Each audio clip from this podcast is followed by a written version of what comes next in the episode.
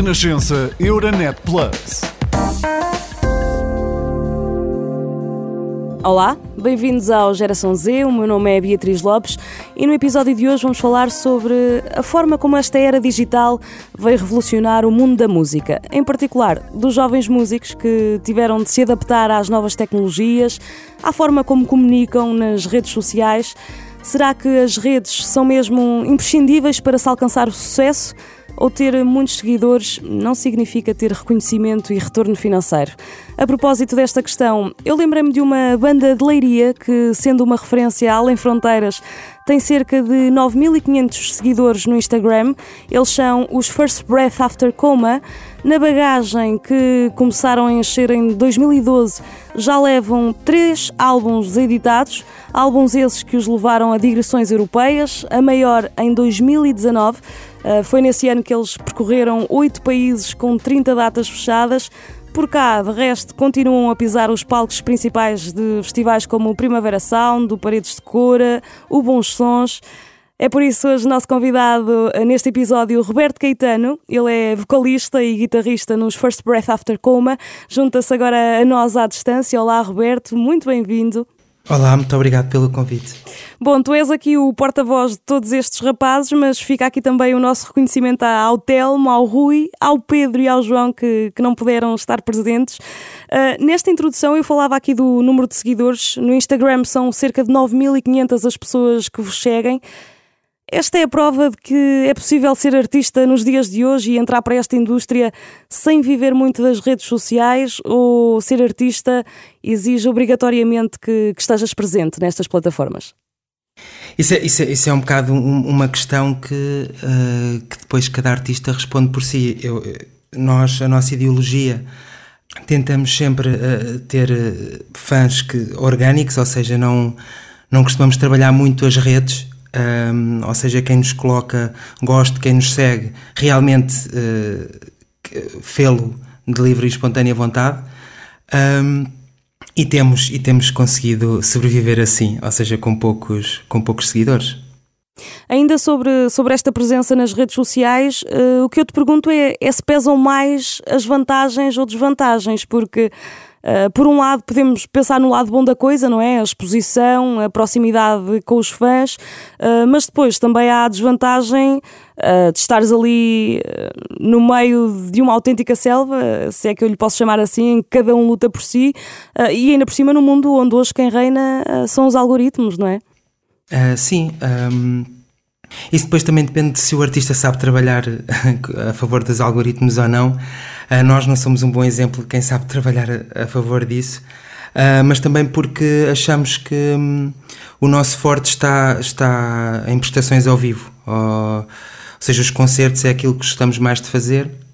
Uh, e muitas vezes usamos as redes sociais como um suporte de, de promoção dos eventos uh, e não tanto como um meio de sobrevivência na indústria através das redes sociais. Um, e, e, tem sido mais ou menos isso que temos, que temos feito até hoje. E isso é rentável, ainda assim? Não, eu acho, eu acho que quando estás fora daquilo que é considerado o mainstream, ou seja, de, daquilo que está agarrado às majors e daquilo que se, que se ouve mais, daquilo que tem mais um, airplay na rádio, ou seja, quando estás um bocado fora disso, a música acaba por não ser muito rentável, ou seja, tens que sempre ter uh, trabalhos à parte, uh, aquele trabalho de, das 9 às 6. Um, que é o vosso caso? Que é o nosso caso, claro. Um, e quantos mais elementos tiveres na banda, acho que mais isso se intensifica. Por isso, um, eu não diria que é rentável porque nós não vivemos da música. A ideia que eu tenho também é, é, que uma das vantagens de estar nas plataformas online é que os músicos podem controlar muito melhor a, a, própria carreira, não é? Consegues perceber ali o alcance, de certa forma até as receitas que podes ter. Achas que é mais fácil nesse sentido não depender tanto das editoras e, e fazer um caminho independente nos dias de hoje? Eu, eu, acho, eu acho que isso, que isso também é, é, é, um, é um terreno difícil de saber onde é que vamos pisar, porque, porque há pessoas que preferem agarrar-se a, a, majors e, e, depois isso traz, traz inconvenientes, como traz vantagens, como é óbvio, mas, mas eu julgo que, que isso vai criar uma nova onda de músicos independentes que, que, que hoje em dia têm que ser rentáveis ao ponto de fazer um bocadinho de tudo do, do que engloba ser, ser artista. Ou seja, a, a, parte do booking, a parte de, de, fazer a produção dos, dos próprios espetáculos, dos videoclipes, de ou seja, acabamos por, por, por hoje em dia uh, o, o, artista estar muito mais englobado uh, uh, naquilo que é, que é o processo todo de ser artista e, e, e, e distancia-se um bocado das, das, majors, porque na realidade um, depois, sei lá, ainda torna-se menos rentável quando, quando estamos agarrados, se calhar, a, a, a editoras maiores. Ou seja, depende depois muito de, do teu trabalho e do tipo de música que fazes. E a imagem que nós temos das bandas na, nas redes sociais pode ser falaciosa? Uh, assim, sem pedir nomes, claro, pergunto-te, por exemplo, se conheces bandas que uh, têm uma grande exposição, aplausos, elogios, uh, enfim, tudo o que de bom as redes trazem, só que depois não são rentáveis financeiramente. Não sei se, não sei se há esse risco de o sucesso nas redes sociais ser ilusório. Sim, eu acho, eu acho que isso acontece uh, mais do que aquilo que se julga. Eu, eu, eu, eu, considero que hoje em dia a grande fatia de, de incoming de uma banda vem de, de atuações ao vivo. Ou seja, penso que o formato físico, uh, como, como álbuns, uh, como vinis, um, já são para nichos, um, já é tudo muito, muito à base de plataformas de streaming e, e, por aí fora. E eu penso que, que isso torna um bocado, um bocado difícil uh, uma banda, uma, uma banda conseguir, conseguir ser rentável com, com, com essas, com essas preocupações e com, e com esses entraves. E é curioso estarmos aqui a falar do impacto das tecnologias e, de certa forma, eu estar a insinuar que vocês não vivem das redes sociais, Uh, mas depois o que não vos falta é tecnologia ao nível da, da produção, não é? Todas as músicas são escritas, gravadas, produzidas, misturadas, masterizadas por vocês, uh, não desfazendo de, de todos os videoclipes. O terceiro álbum, Nu, não é só um álbum, é, é um filme, é uma exposição de oito curtas-metragens. Esta é a prova de que vocês querem estar uh, sempre um passo à frente? Isto é, é, a prova que somos um bocado uh, freaks no, naquilo que. no controle daquilo que queremos fazer e, daquilo, e, da direção que queremos tomar. Às vezes, às vezes isso é mau, pode ser visto de, dessa maneira, mas também pode ser visto de que estamos demasiado fechados em nós mesmos. Mas, mas eu acho que, que isso vem um pouco com aquilo que eu estava a dizer há bocado, de que hoje em dia Uh, eu penso que as bandas têm que estar uh, amplas na, naquilo que é, que é ser um artista. E, e nós começámos a perceber com o passar dos anos que uh, se, se, se, nos fôssemos um, instruindo e, e ganhando valências dentro desses meios que poderíamos tirar vantagem disso, uh, não só porque vai mais de encontro àquilo que temos nas nossas cabeças, porque aquilo que pensamos, uh, aquilo que idealizamos de passar para depois para algo físico, quando é só uma cabeça já corre mal, quando são cinco que até pensam mais ou menos da mesma forma Uh, ainda é mais difícil e, e, muitas vezes quando temos um elemento externo que vai, por exemplo, uh, sei lá, produzir um videoclipe ou vai, ou vai masterizar ou vai, ou vai editar algum som nosso, isso ainda se torna mais complicado porque muitas vezes são elementos que, que só estão mesmo na, naquela, naquele período de tempo que é, que é muito curto, não, não vivem connosco, não, ou seja, não, não são os nossos uh, amigos chegados e muitas vezes a música requer isso. E, e eu penso que, que isso é um bocado esse reflexo, ou seja, nós fomos-nos apercebendo de que era mais difícil, era mais dispendioso, tornava, tornava a vida de, de músico ou de, ou de, querer fazer música ainda mais difícil. Então essas valências que fomos, que fomos adquirindo ao longo do tempo fez com que, eh, ao fim de alguns anos, conseguíssemos lançar algo tão, tão ambicioso como foi se calhar o Nu. e, e mas isso reflete-se porque, porque, sei lá, foi, foi desde um primeiro videoclipe eh, do primeiro álbum, da primeira música, por exemplo, da Escape, que custou, o, foi o primo do Tell Me um, sei lá, um menu Big Mac ou o que é que foi para o garoto no fim dele correr para aí dois ou três dias. Uh, passamos disso para uma qualidade que, que foi crescendo e, e, e, que eu penso que é notória com, com a chegada do NUI com essa, com essa curta-metragem. Eu queria falar também um bocadinho aqui deste processo criativo, não é? Porque cada um de vocês vai explorando os próprios sons, vai escrevendo as suas letras e, e depois reúnem-se. Como é que funciona? Uh, nós já tivemos vários processos uh, criativos ao, ao, longo destes, destes três álbuns e, e penso que estamos à procura de, de outro processo criativo que seja viável para, agora para acontecer o quarto. Ou seja, a malta chega aos 30, um, começamos a ter eh, preocupações que não tínhamos antigamente, ou seja, há, há outras responsabilidades que nos caem em cima e, e agora vemos-nos um bocado confrontados com, com o que é ser, se calhar, adulto e viver uh, às nossas custas, não é? E isso torna o processo de, nos, de nos juntarmos, tipo, numa sala física, os cinco ao mesmo tempo, muito mais difícil. Mas eu acho que isso começou a haver uma degradação já desse processo de, daquilo que se chama de, de, de jams, não é? Que chegávamos dentro de uma, de uma sala de ensaios e, e, começávamos a fazer barulho todos ao mesmo tempo e quando havia algo que era que era bom para os ouvidos de todos, nós parávamos e então evoluíamos essa ideia. E isso foi, foi um bocado desconstruído com o passar dos anos, com estas, com estas chegadas destas responsabilidades e da idade.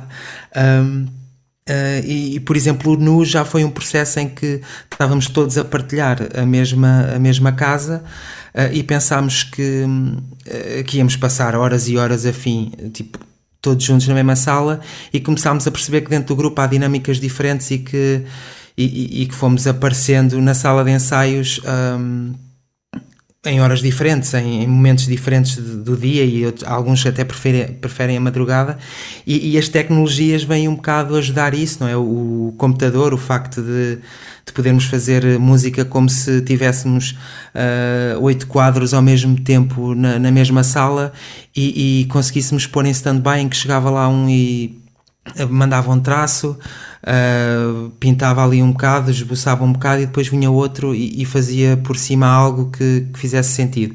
E as músicas foram-se construindo assim um bocado com, com o nu. Hoje em dia andamos à procura de um novo processo para ver se, se o quarto álbum sai também. E o que é que nos podes revelar desse quarto álbum?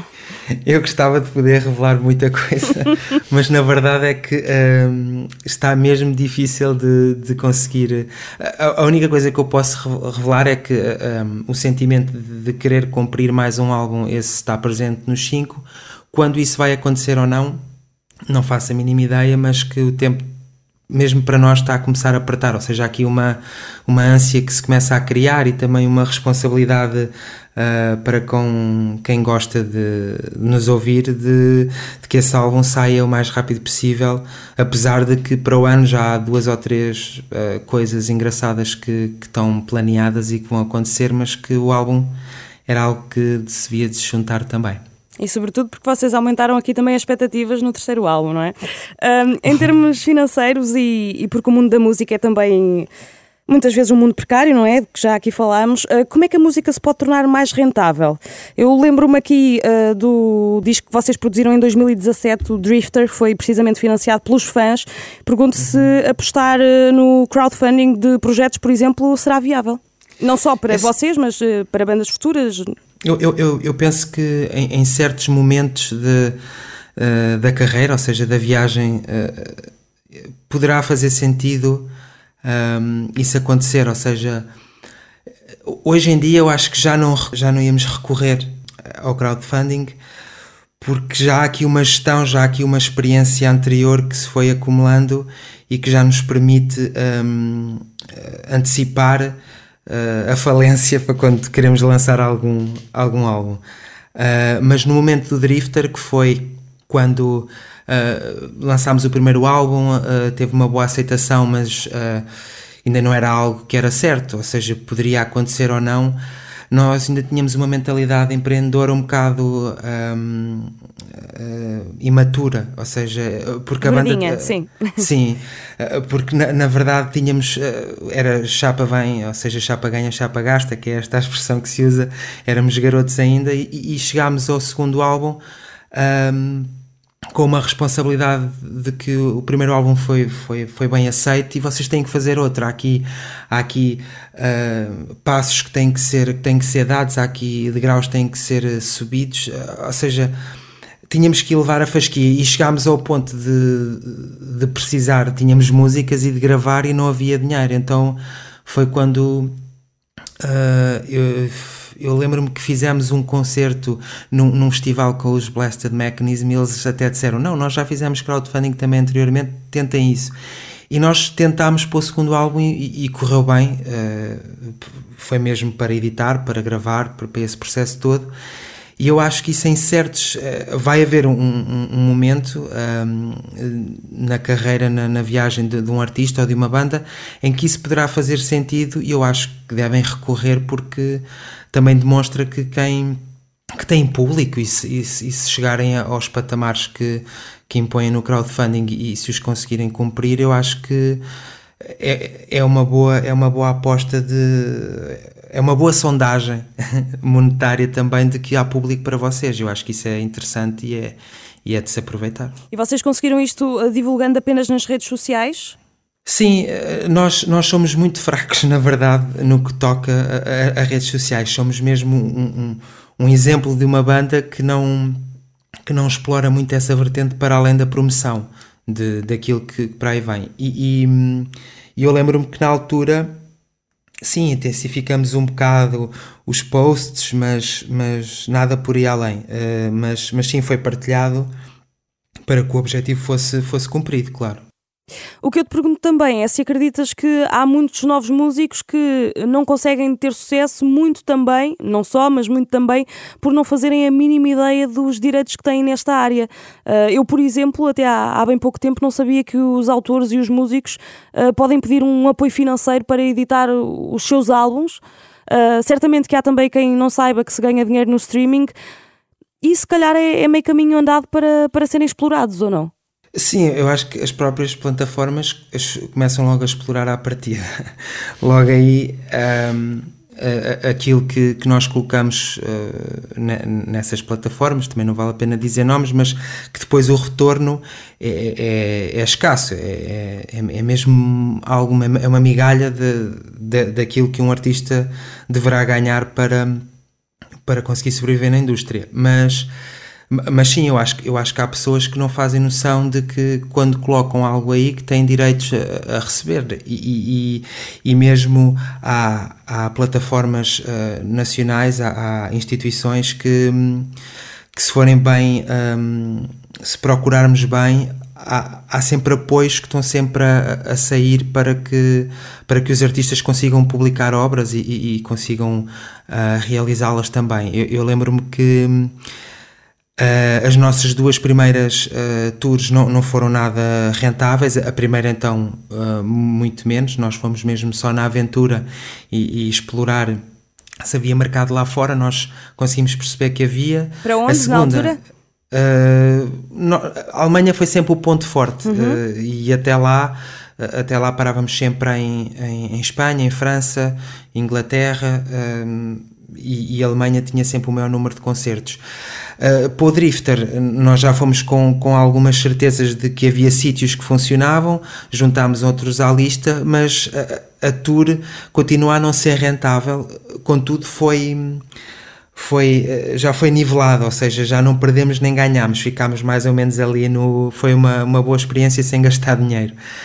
Mas depois começámos, lá está, a experiência que, que se vai ganhando Uh, depois começámos a, a procurar e, e, há, eu não sei se posso nomear uh, os sítios ou não, claro, mas eu acho, que, eu acho que ajuda.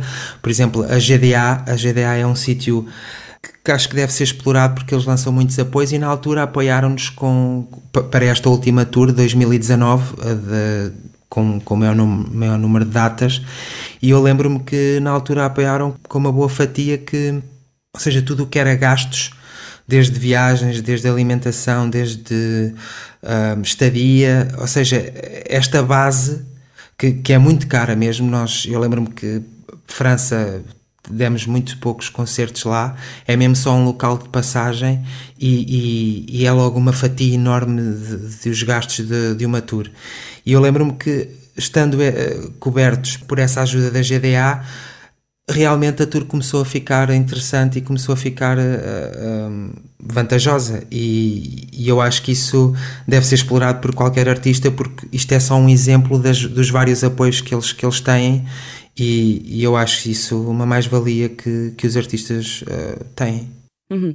Falando aqui um bocadinho do futuro dos First Breath After Coma, o que é que já vos passou assim de muito grande pela cabeça para fazerem, para fazerem no futuro? Eu pergunto isto porque este é um podcast feito a nível europeu por outras rádios uh, e eu já tive a oportunidade de, de ouvir algumas bandas que uh, sonham, por exemplo, com conteúdos na Netflix ou na HBO. Vamos lá falar desses sonhos. Nós, aliás, nós. Um, se, há, se há um sonho enorme que nós temos é de fazer uma banda sonora para, uh, para um projeto, para um filme, uh, para um documentário. Isso é para aí um dos maiores sonhos que nós temos. Nós, uh, e sei que já tivemos uma pequena experiência com, com uma encomenda para um filme mudo de um dos primeiros documentários que, que existiram em Portugal, feito, feitos por um, por um português, ali na zona da Covilhã, e nós até lançámos essa banda sonora mas ambicionamos algo, algo, algo maior. Eu acho que esse é um dos maiores desejos que temos, uh, uh, ou, ou, que sempre tivemos, já fomos cumprindo alguns, uh, e, e esse acho que é aquele que ainda resta de que nós achamos que é palpável, que pode acontecer, porque já temos idade para ter os pés assentes na terra e achamos que esse é um, é um dos que pode acontecer. Uh, uh, por infelicidade, uh, tivemos, tivemos uma, uma procura da, da Netflix, da série do Rabo de Peixe, para uma música nossa, mas estava empatado com com outra, com outra música e acabaram por escolher a outra. Mas, mas sim, isso são coisas que podem acontecer como não, mas acho que ir à procura de um sonho, a, a banda sonora acho que é o maior, sim. Para terminar, e puxando aqui um bocadinho a, a cassete atrás também, vocês apresentaram-se ao mundo, ao público, em 2012. Eu não fiz as contas às vossas idades, uh, mas certamente que, que, eram da idade de muitos jovens que, que, estão a ouvir este podcast. Que conselho ou, ou, recomendação, diria, é que gostarias de deixar a um jovem que, que ainda pondera arriscar no mundo da música? Hum. Eu acho que o conselho é, é mesmo. Uh alertar que é, que é um mundo de doidos, isto é mesmo. são mesmo muitos cães ao, ao mesmo osso uh, e, que, e que muitas vezes uh, enfrentamos pelo caminho uh, alguém que, que não acredita ou que, ou que acha que devemos fazer as coisas de outra maneira. Um, e eu acho que temos que ser sensatos no ponto de, de nos saber posicionar, de, de saber compreender aquilo que realmente queremos e de fazer algo que seja uh, realmente verdadeiro e sentido, porque eu acho que quando as coisas são feitas uh, com verdade, com sentimento, com, uh, com alegria e com vontade de fazer, uh, independentemente de tudo o que está à nossa volta, as coisas vão acontecer a nosso favor. E eu acho que isso é, é a melhor coisa que, que nós podemos fazer, é, é arriscar com, com a cabeça no sítio. Obrigada. Obrigado eu. Roberto Caetano, vocalista e guitarrista dos First Breath After Coma. Quanto aos nossos ouvintes, se até aqui uh, estavas atrasado e não conhecias estes rapazes, aqui está uma boa oportunidade para ir à procura deles. De resto, dizer só que o Geração Z regressa dia 27 de setembro. Até lá. Renascença Euronet Plus, a rede europeia de rádios para compreender melhor a Europa.